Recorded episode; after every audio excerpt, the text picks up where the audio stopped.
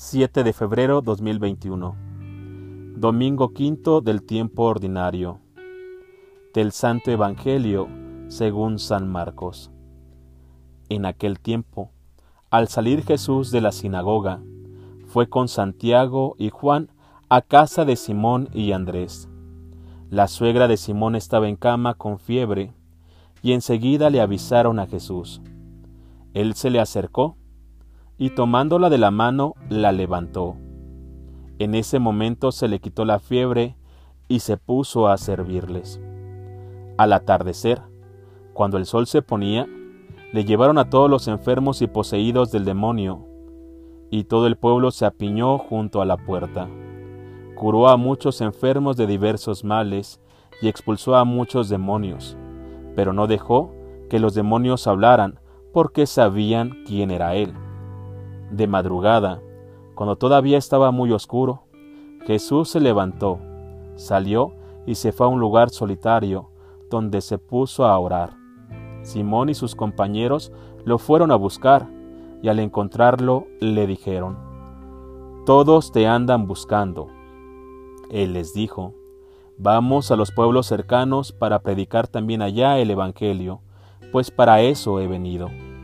Y recorrió toda Galilea, predicando en las sinagogas y expulsando a los demonios. Palabra del Señor.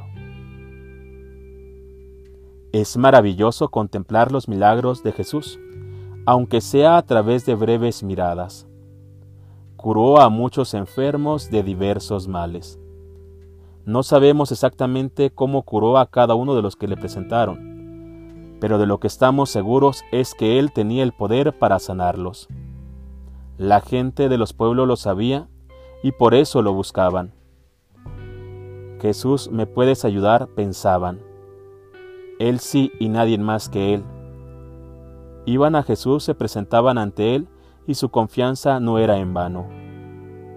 Aunque, hoy por hoy, no vemos a Jesús caminando por las calles, sino con los ojos de la fe, él también está en medio de nosotros con ese mismo poder, con ese mismo amor, con ese mismo deseo de ayudar.